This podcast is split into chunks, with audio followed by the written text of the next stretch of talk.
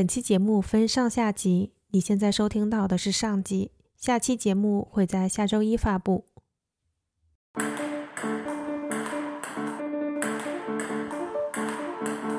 欢迎来到乒乓 Talk。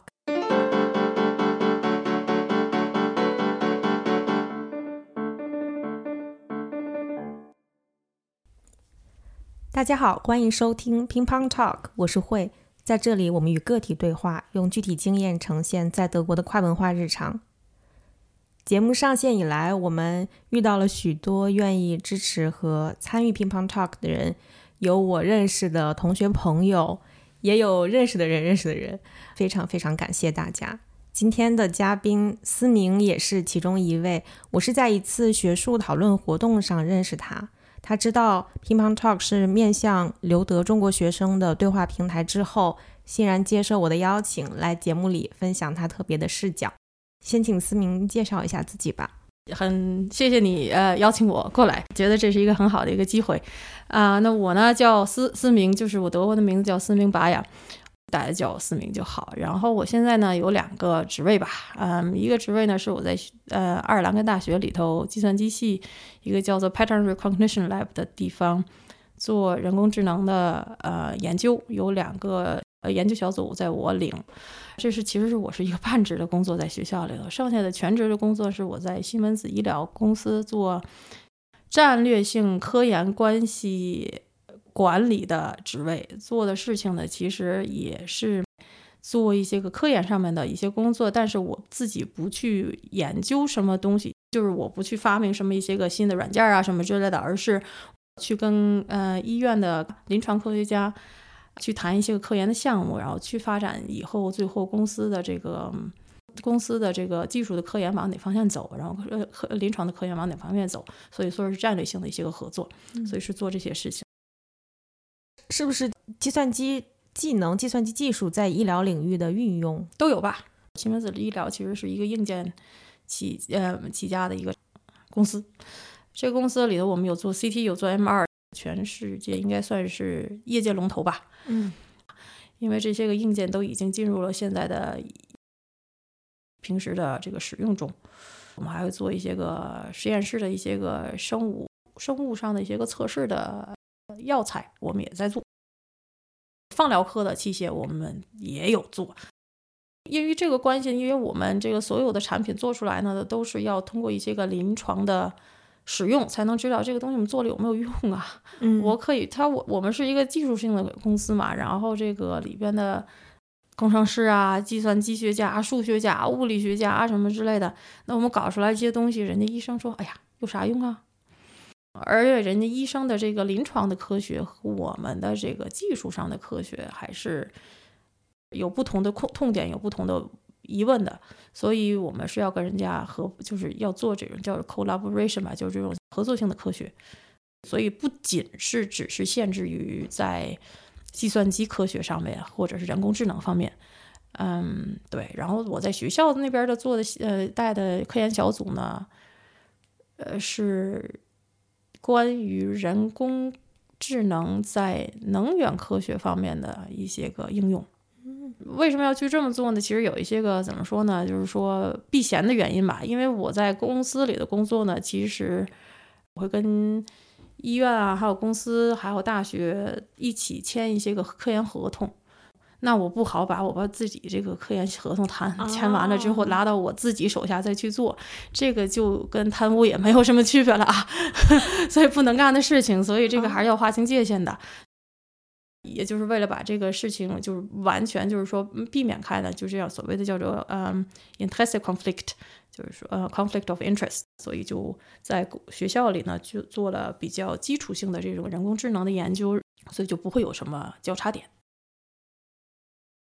大学里面会有这样的规定吗？如果你在业界和学术界都有工作，它规定你不可以出现这种利益上的重合，还是这是反反贪污反贪污的一个政策？但是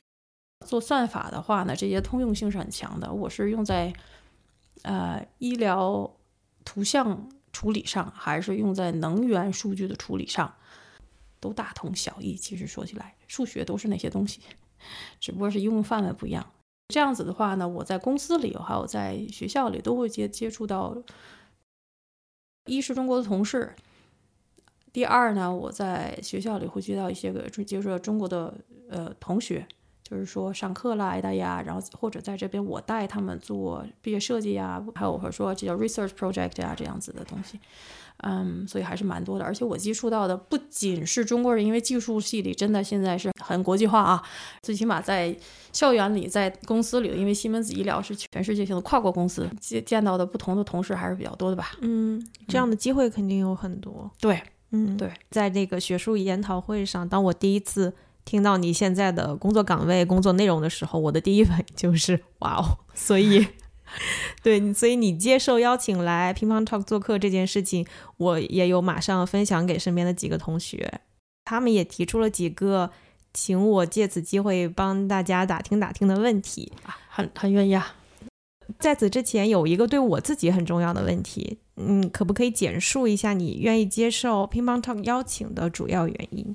我觉得你这是一个很好的一个平台啊。怎么说呢？因为我是说说我自己自己小时候的历史吧。十三岁来德国的话呢，然后后来那个时候，其实小的时候也会觉得哇，举目无亲。然后其实你并不知道哪里下手，哪里去怎么融入社会。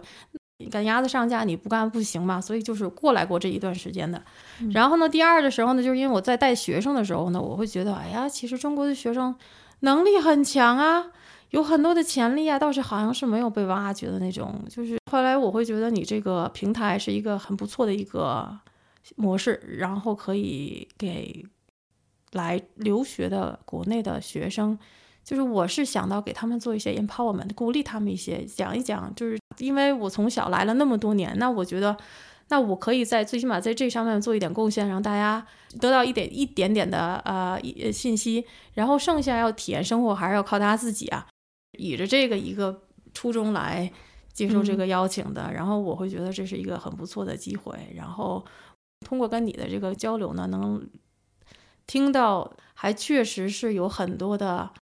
啊困难啊，在就是大家在留学的时候啊，来在这边或者想融入这边社会啊，或者在这边找工作啊，会有很多困难的。那我会觉得哇，那我也之后在带我学生的时候呢，我会。往那边给他们努力努力，也可以帮助帮助他们，所以对于我来说也是一个有帮助的事情。非常感谢我，我听到的有点感动啊！没有啊，我觉得真的觉得你们这个平台挺不错的，所以要多宣传宣传啊！好的好的，可以在那个社交平台上发一发，然后大家都转一转，像领英啊什么之类的，嗯，这样子的东西对啊，就领英这个东西，我们提到就，你看我有很多的印度人、中东人都在上面。哎，中国的学生们站出来，想一想这些事情，做一做自己的，呃，对对自己做一些宣宣传。对我自己也克服过这样一个心理障碍，就是 self marketing。一方面我对自己不确信，另外一方面我又会觉得我有什么好宣传的呢？就是对我自己的内容很多，很简单的一件事，我们都会说中文啊，但是世界上呢，只有百分之二十的人会说中文啊，只不过在中国里你会觉得哇。我们都这么差不多，都平平庸庸、平平凡凡。那你跟这么多人比，你当然平平凡凡。还是要跳出自己的圈子，看一下世界上还有其他很多可能性。对呀，因为你在青少年时期就来到德国，到目前为止，你在德国生活的时间已经超过了在中国的时间。是，但是我在工作和学习的时候呢，一直还跟中国有这个很紧密的交流。所以我念博士的时候，在北大还做了三个月的交换，这个很多的交集。而且我现在在公司里做的事情，然后我们这个做战略性呃科研呃调和的这个人呢，有好几个同事嘛，所以我管的区域是中国和亚太地区。小的时候我也没有觉得这有什么大不了的啊，就是中文，就是你会中文你就会呗。所以呢，我回到德国之后就业的时候，会觉得哇，是一个很大的一个这个优势啊，就是真的是很大的优势，因为会德文会英文的人很多，会中文会英文的人很多，会德文会中文的人很少 啊。这样，就相比下来很小，但是呢，德国人在中国做生意的还是很多的。所以，呃，企业里的这个需求还是不少的。啊，这是一个好消息 啊，真的是不少。你只要是肯说、敢说、敢去表表示的话，呃，而且是可以去做这些沟通工作的话，在企业里头应该是找得到工作的。那么你在工作和教学的时候，在学校里面有很多同事啊、同学是中国人或者有中国背景。不过你在生活和社交环境当中，可能主要是，我猜德语现在应该也是你工作和思考的主要语言。我在中国人之间的社交圈，确实是在我念博士的时候才慢慢建立起来的。很有意思一件事情就是，我从小来的时候呢，一开始的时候是有一段时间的时候，因为我德文一般般啊，会觉得啊，会不会人家不跟我玩啊什么之类的。然后那个时候，在一开始的第一两年的时候，我确实在中国，其实这边有很多这样子。半路出家的人啊，来了德国了，然后我们还是有一个小小的群体的，我们去玩了一玩啊，什么之类的。反正也可能是因为我们那个时候青少年嘛，大家都会有改变啊，什么兴趣不太一样啊，什么你说一个语说同样的语言，但是没有一样的呃兴趣，而且大家来的时候说白了，中国人也都不是一样的。我是从北方来的，人家是从南方来的，很自然就分道扬镳了嘛。后边的时候上高中的时候，然后上大学的时候，一般全部都是在德国人的圈子里。现在我的老公也是德国人，孩子也都是一半一半的这样子混血的。中国人确实还是比较少一点。有意思的来来讲呢，就是说在工作公司里头还有大学里头呢，很浓重的这个呃中国气息。嗯，因为我尤其在公司里头支持中国的这些个科研战略的这个呃发展啊什么之类的，所以就是天天是在跟中国同事开会。这点可能我还是比较中国化，就我不像中国人把我的这不像德国人一样会把我的私生活还有跟我工作分得那么清，是因为我会觉得，如果我去做一份工作我不喜欢做的话，那我当然会把它办成公事公办啊。但是我不喜欢那样子的生活模式。但是如果你找到了一个你喜欢做的事情，你会觉得有无限的动力，然后可以就是没天没夜的去做。我宁愿有这样去工作，而不是说我可以赚多少钱。所以我就把工作呢和私人的生活没有分得特别清，所以呢我也会请个同事啊回家吃饭啊什么之类的。所以的这个情况呢，我会在中国的人的圈里会经常遇到，大家也会觉得，哎，生活工作不就是这么就比较模糊的一个状态，就是这么回事儿嘛。所以其实你要想，我们在工作里头，现在一个礼拜都要一天都八九个小时最少了，和朋友去交流的时候，那也就是。三五个礼拜周末的时候见一面，所以就是其实工作上面的这些个关系，还是对我们日常的这个社交的这个圈子还是有比较大的影响。总体来讲，一半一半。我私人这边呢，确实是德国人比较多。嗯，刚讲到一个点，我很感兴趣，就是在你看来，德国文化当中，这种私生活和自己工作两个圈子完全割裂开来是通行的做法，就是大家。都默认一定要这样做才正常，还是你说德国虽小，它地区有差异啊？你像我老公来的那地方是黑森州，他会觉得，哎，我既然跟你已经工作那么长时间了，怎么都有点交情的吧？咱们不要大街上以后就算不在一块工作了都不理，对吧？啊，那在这个反空年这边呢，就是这个法富兰肯这边呢，大家就是觉得你跟我工作，你之前就是同事而已呢，我都没有必要跟你打招呼。它有一个地域上的一个不同不同点，那当然也有个人上的一些不同点。还有一个什么呢？就是说你会看他什么样子工作。政府部门工作的人员，我不会一般情况下都不会说这茶余饭后个把个同事请到家里，那除非是两个人真的是特别好。刚才讲到这个。德语，你也说到你刚来德国的时候其实是青少年时期，你现在还能回忆起刚到德国突然要在很短的时间内用外语学习、生活、交友，甚至是吵架的情形吗？我先学会了吵架，先学会自卫也不，那当然是了。其实说什么语都是先脏话第一个学，那倒是。就是我能能还有一些个隐隐约约的印象啊，其实我那个时候来的时候是一个德文都不会啊，没那个时候上学呗，然后你去了学校里。啥都听不懂啊，不知道啊。但是我就是在德国这边，他有这个叫做所谓叫做 u b e r g a n g s c l a s s 就像现在他们乌克兰来的这些难民小朋友啊什么之类的，在上小学的时候，他们或者上中学的时候，就有所谓叫做 u b e r g a n g s c l a s s 会让你去学一点语言的。而且我们学语言的时候，我会想起来，哇，就是在和国内的时候，我如果是拿它当外语来学的时候，完全不一样的方式啊。语言教育方面来讲，我其实就是被扔到班里，什么我们什么哪个国家的人都有，美国人，有英国人，有俄罗斯人，有伊朗人，就是大家都坐在一起，给你个看图识字那种感觉，从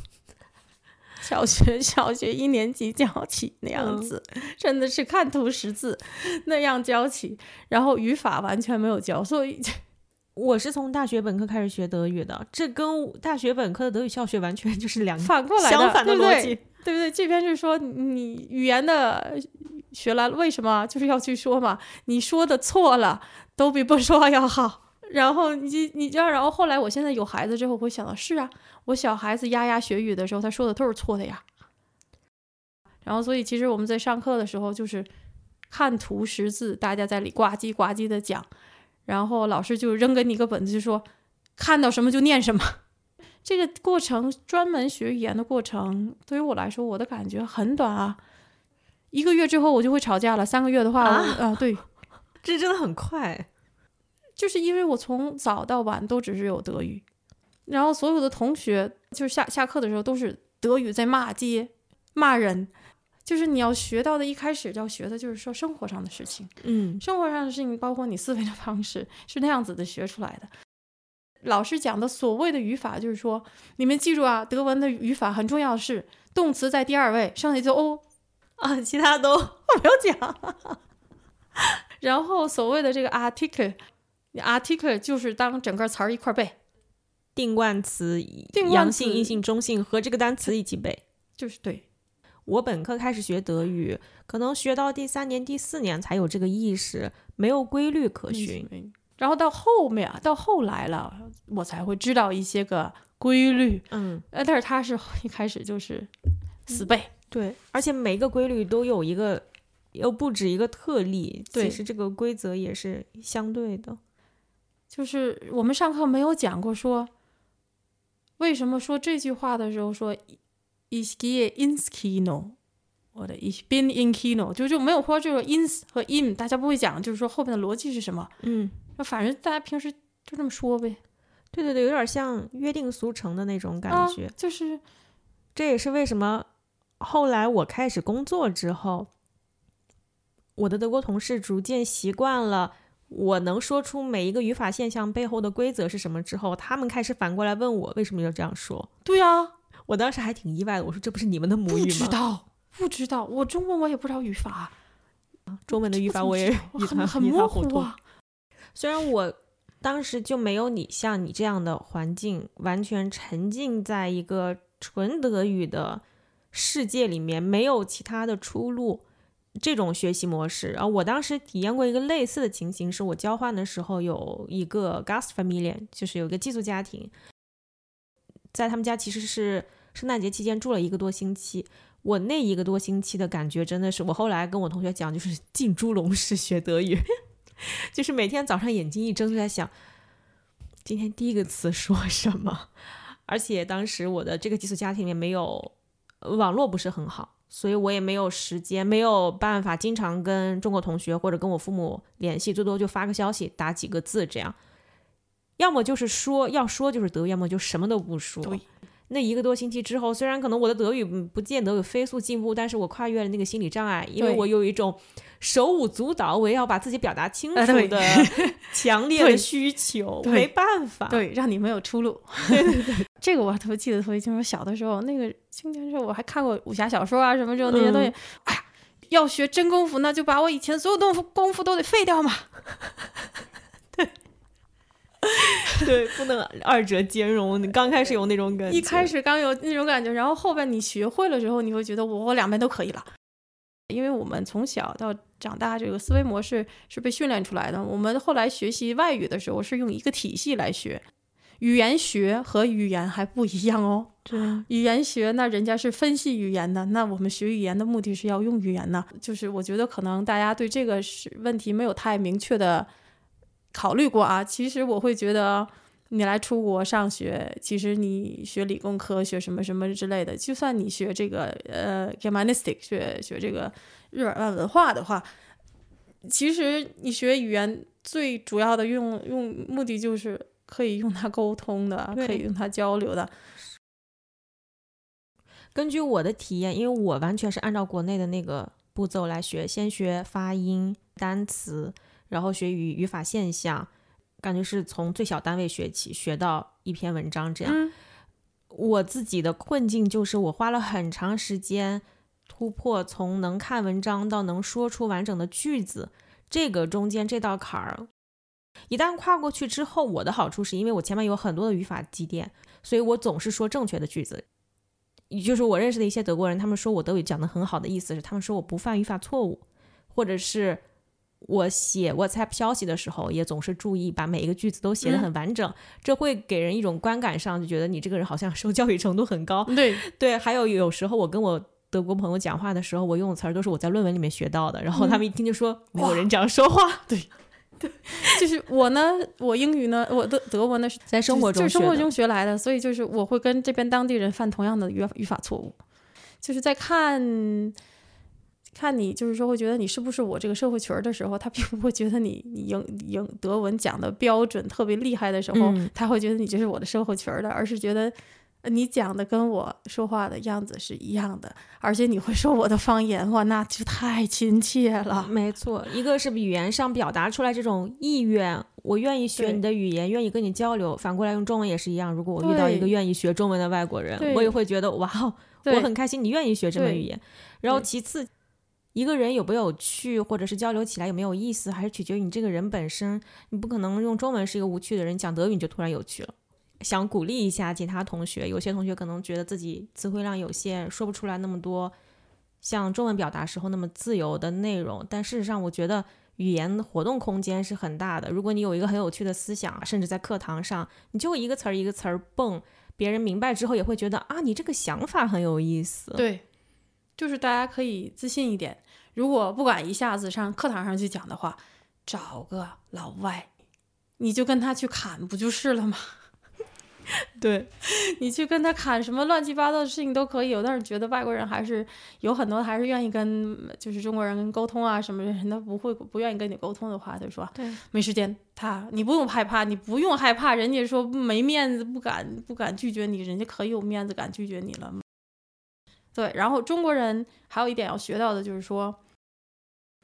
如果你会觉得外国人他对你这个邀请，你觉得要求什么之类，你觉得你今天就是不想去，你就告诉他不想去，嗯不愿意去，没事儿。对，可以把自己的优先级放高一点。我不想去，就是因为我不想去。对，具体为什么我不一定要解释。我也会遇到这种情况啊。对这个事情，就比如说我在公司里上班，德国人说我今天不舒服，所以课呃就所以这个会我推了。然后也没有什么，大家会觉得哇，你能把会推了，你不能来吗？就不会有这种想法，就也没有人至于这样子的。那么中国人呢，会有的时候他就不来了，然后你也不知道怎么回事，你问他，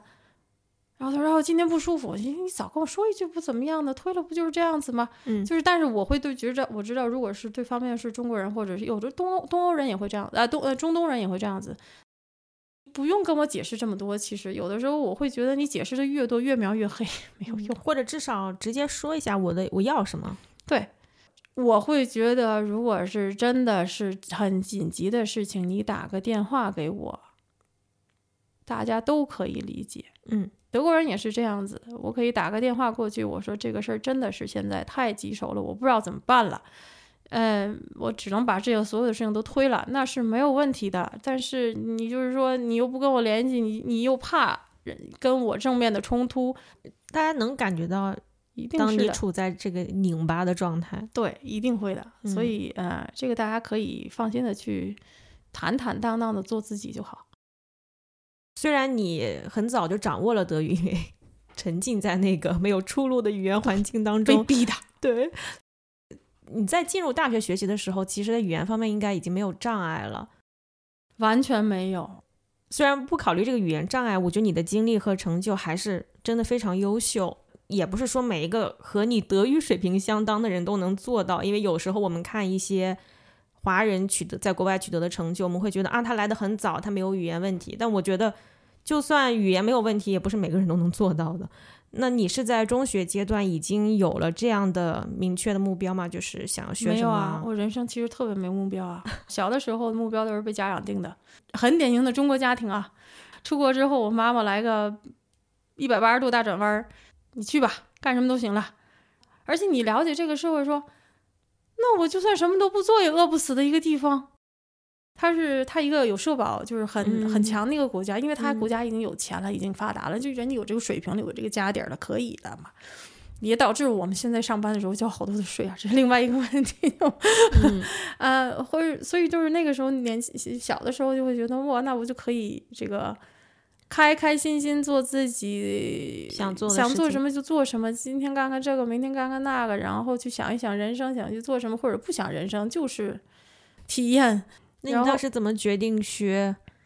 计算机？学 computer science 是 是这样子，本来是我是这样子的。我大学高中毕业的时候去了军队，我考上了军校。那边让他说，因为你成绩优秀呢，让我去在那边上大学，他给我付费啊。去了三个月之后，你觉得我可不想当军人啊。然后因为女女孩子没有兵役这个概念，所以我是可以把老板辞掉的。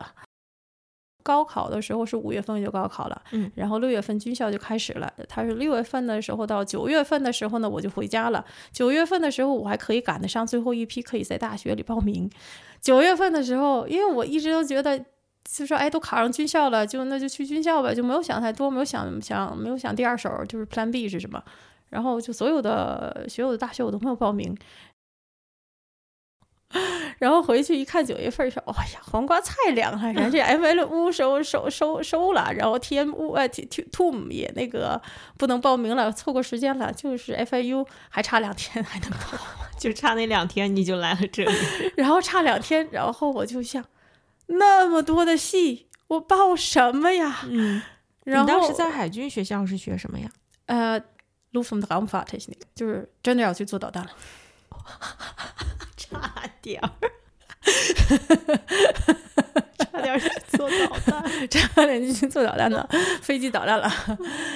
然后回来之后，我说这么多的项系，我学什么啊？什么之类。我然后上高中的时候学的是理工科的嘛，然后我就找啊找了，然后啪就看到今年新来的这个呃学就是呃一个一个 study 就是 medicine technique，没想五分钟之内决定人生。怎么说呢？有的时候这个还是我觉得中国人的优势吧，就是我会比较认命一点啊。然后我觉得既来之则安之。对啊，然后我觉得学了这东西，其实哎，理工理工系的，嗯，也差不多嘛。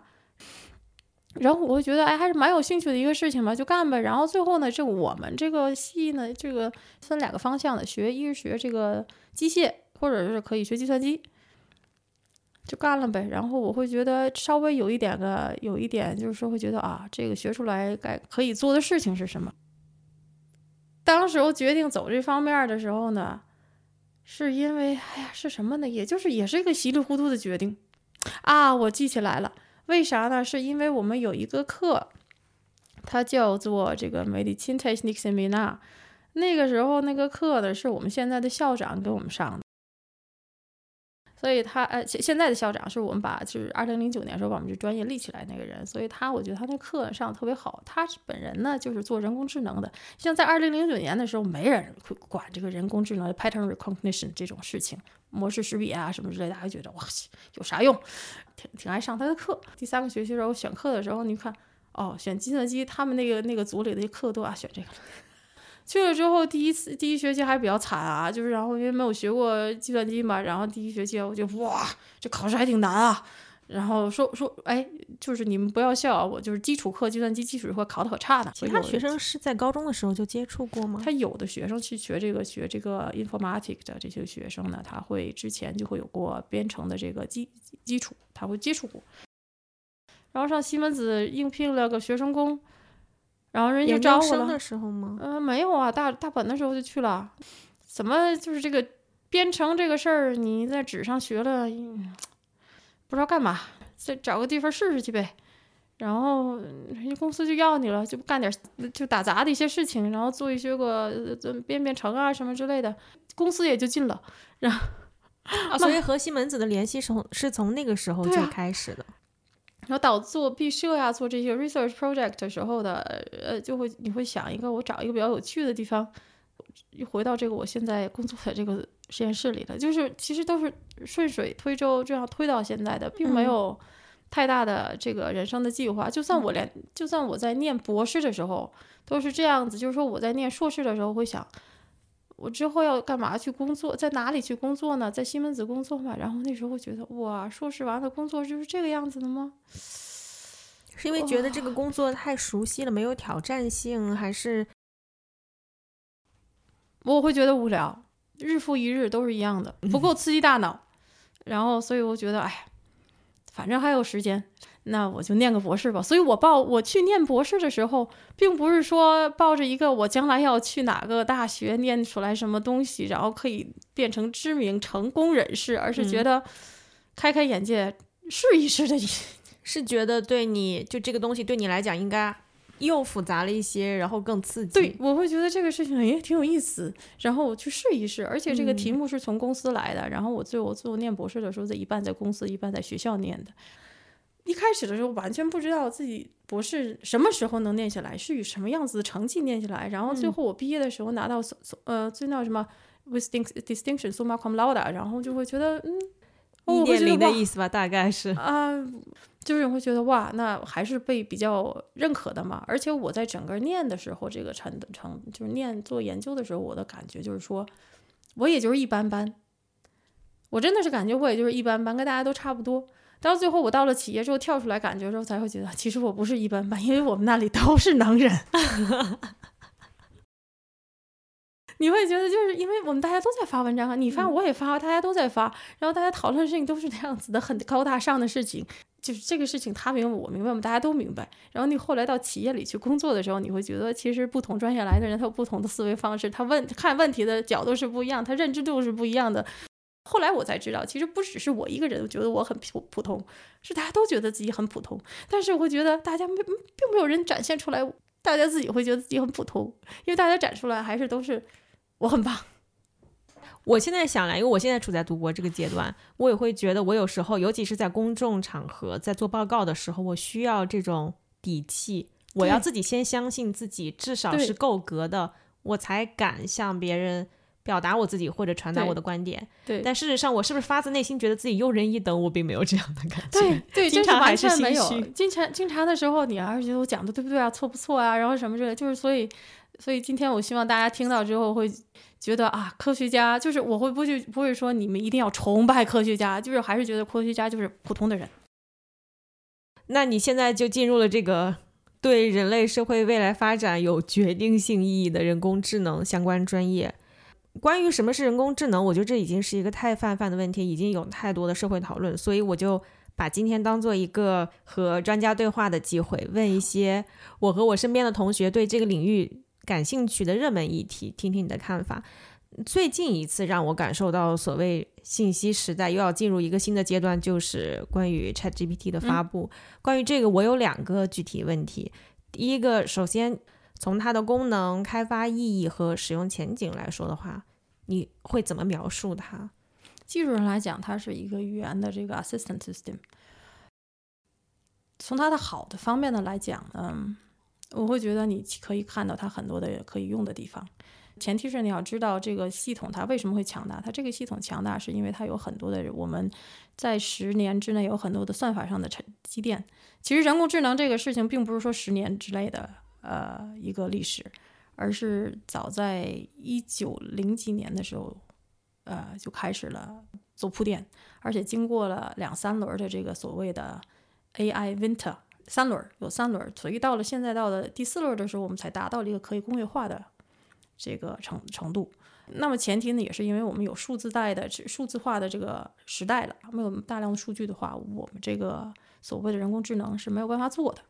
还有很多的这些个硬件的东设备呢，也要有了。像比如说我们做这些学习的时候，做这个 training 的时候，它还是一个比较耗资源的事情。所以之前在没有这种叫做 GPU 的东西呢，我们做这个，我们做这现在所谓的 deep learning 深度学习的这些个模式，嗯 model 呢，都是算都算不完的，学都学不出来的，因为这个电脑太慢了。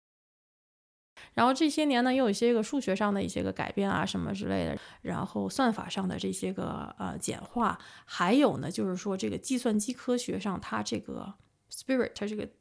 精神是一点一点积累起来的。就是说，它和普通的这个硬件的工程系的不同点，就是说。做硬件的人，他画了一个图，他做了一个系统出来，他会去申请保护的知识产权保护的。但你学计算机的人，没有人去做知知识这个产权保护，我们是叫 open source，我们会把都是开源的，都是开源的。你真的是学计算机的人，基本上都是开源的。这个是因为只有这样，大家才能共同进步的更快。对，只有这样才能共共同进步，因为你一个人去开发一个软件，你永远都开发不完。一辈子都开发不完，所以我们把我们自己知道的所有的知识能分享给大家，都分享给大家。所以现在这些个 framework，嗯，常用的下算法什么的，全部都在里边，你调一个程序包出来就可以了。但是后边也都是好几十年，很多人很多的工作，很多经验的积累下来，所以它是一个庞大的体系。嗯，但是大家看到的只是冰山上面冰山冰山上面的一角，就是说 AI 它可以做的事情能做到什么程度，但是没有看到下边它所有的这些个信息，呃，整合。ChatGPT 也是这么一个系嗯系统，但是 OpenAI 这个公 A AI 这个公司建了很久了。我记得我在二零一八年的时候，我们那有一个 Lange Nacht Wissenschaft，然后我们那个时候就做了一个 presentation，就讲。就是前身那个，OpenAI 就做了一个 language model。它那个 language model，它一开始的时候就是你可以写写三个字儿，然后它给你编个故事出来。那个时候就已经可以了。然后大家就是很少有人知道这个事儿，因为大家会说这个事儿，我写三个字儿，他给我编个故事出来，我能干它干什么？但是我们这个学技术的人呢，会觉得哇，这个事情他已经做得很好了。你虽说那个时候看他说的话有点语无伦次啊，但是其实学到这个语言上的一个 semantic 还是一个很很难的一个事情。这些年，你会在它的 OpenAI 的呃那个网站上会看到它经常会有新的发展，但是它现在所谓的这个所谓的 breakthrough，就是因为它这个发展已经超过了我们能想象的这个阶段了。就是说，我们一开始都会觉得一个 AI 一个一个人工智能的东西，它不会让我会觉得它有那么大的智慧。但是这个呃 Chat GPT 的这个事情呢，这个因因因为知识的积淀呢，技术的积淀呢，还是有一天一天一一直在不停的这个体系的在运转。现在的它的能力呢，就是说你如果让它去做这个普通的这个所谓的 Turing test，Turing test 是是 Alan Turing 在他的图灵测试，对图灵测试在做这个事的时候呢，你会分辨不出来，你人是分辨不出来它是机器写的还是人写的。所以到这个时候上，社会的对他的认知度才会有。就好像我还记得二零一二年的时候，AlphaGo 这个谷歌那个 AlphaGo 会下围棋的那个，把那个韩国的那个大师给打败了，哇，轰动全球。就是这个大家没有预想到的这个事情，才被大家认为是一个 breakthrough。但是这个不是是一天来的事情，而是积累了很好几十年的研究的。去年我们同样都看到 ChatGPT 的发布，对我看来就是哇，怎么不知不觉之间就到这一步了？可能对你来讲不是这样的。不是，他们其实一直在发文章，发的文章他不会写 ChatGPT，ChatGPT 它是一个产品名而已。它之前有很多别的不一样的名字。你但是你去看那个工作的那一组的人，他以前发了很多很多的文章，你会看到他用哪个数据去算的什么哪个哪个呃语言模式模型的，因为而且它里面并不是一个语言模型，而有好几个。我去玩的时候，我会有意的，就是测一测，看一看。我会发现他，我估计他训练的时候用的是英语，然后后面有翻译的这些个 language model。所以你让他去讲一个中国人中国的笑话，他会翻译一个外国的笑话，翻译成中文。我是感觉到，我用三个语言跟他聊过，对我觉得说中文的时候有点笨笨的。对，他是翻译过来的，嗯，因为他已经发展到这个程度上，大家会看到它的商业价值了。但是现在大家没有搞清楚上可以怎么去做这个事情，所以在企业里现在确实也是有这一个大家在讨论的一个问题，然后所以就是涉及到一个人伦道德的问题，什么样的工作我是可以让他去做的，所以其实到最后我们做在做训练的时候做这个嗯做科研的时候也是有这种考讨论的，就是说你现在我们其实并不知道说我真正训训练了一个普普通通的这个深度网络的话。它有没有智能啊？看你怎么去看啊。它如果从对于某一个问题上的解决上来讲，你会觉得它真的有思考能力啊？呃，因为我，但是我去训练它的时候，我是为了让它有这个思考能力的目的才去训训练它的。那么下边来的问题就是说，那我们对于这个思考能力的一个定义在哪里？其实我们自己还都并不知道什么叫做什么时候、什么情况下你才是一个叫做有智慧、有智慧。这个什么叫做智慧？智慧写在大脑的哪一里？所以就是我记得有一个哲哲学家就是会提了一个问题，就是说我们自己并不知道。我们的这个呃智慧是怎么定义的话，那我怎么会去知道？怎么我怎么会去判断另外的一个系统它到底有没有智慧？你说，在我们说这个“我”和“你”这个词的时候，你指的这个“我”到底是什么？我是我是多大？那我没有了手手脚，还是我吗？还是一样的我吗？就说这些个哲学，还有这些人理上的、伦理上的问题，还有这个 neuroscience 脑脑科学上的问题，并没有解决。那我们搞数学的，就是我并没有搞明白大脑去该是怎么运行的。那我怎么用数学来模拟它嘛？就是给它做这个 model。所以现在 ChatGPT 有有一些个挑挑战，这个现在我们对自我的认知的这个能力和潜力。而且我会想到一个电视电影。我想到一个电影叫做《X Machina》，中文叫《机械姬》，是一个女的机器人儿，然后她被她的创造者要去测她，就测她有没有智能。就是她的创造者问她，就要去给她做测试，但是她自己就问了一句：“那么我要是没有过这个测试，你们会拿我拿我做什么？”就是在他做这这个问题的时候，你会觉得这个人这个是有他已经有他已经有意识了，这这个意识是从哪里来的你都不知道，因为他全部都是机器。就是这让我会想到这个呃这个电影电影，然后呢我会觉得 OK，我们可以 ChatGPT，我们是看不到摸不到的。连现在我们科技到发展到我们可以这个 robotic 已经很很接近人的这个外形外形都已经有了。如果有大家有兴趣的话，可以再看一看 Boston Dynamics 那些个机器人，它的这个现在的能力在哪里？就是它已经可以。翻跟头可以自己解决问题。你让他，你给我搬个砖过来，他会看到路路上哦，这里有障碍，我把这障碍放到边上，然后再自己搭个桥，他都会这个事情。大家可以去看一看，可以看一看那个 videos 啊，Boston Dynamics。然后呃，你会觉得如果是这样子的话，那他如果站在我的面前，我有没有这个权利让一个有意识的人去做一个所谓的一个测试，让我来去就是来来让我来判断他有没有有没有意识？才决定这个是不是一个，他他跟我们平等不平等，会引出很多的社会上的一些问题。其实我会觉得，嗯，这是我觉得是比技术上的问题更加对人类有影影响的问题。所以刚才你说这个人工智能对社会发展的决定性影响，我并不觉得它是从技术上来带来的决定性影响。而是对于我们对三观的影响吧，嗯，然后就是是，其实说回到最后了，像我刚才说的，其实我还是觉得人文学家在这方面是要做的工作会比较多的。反过来说，也说做技术的人呢，也是一定要自己考虑这些个道德，还有人呃人文上面的这些影响。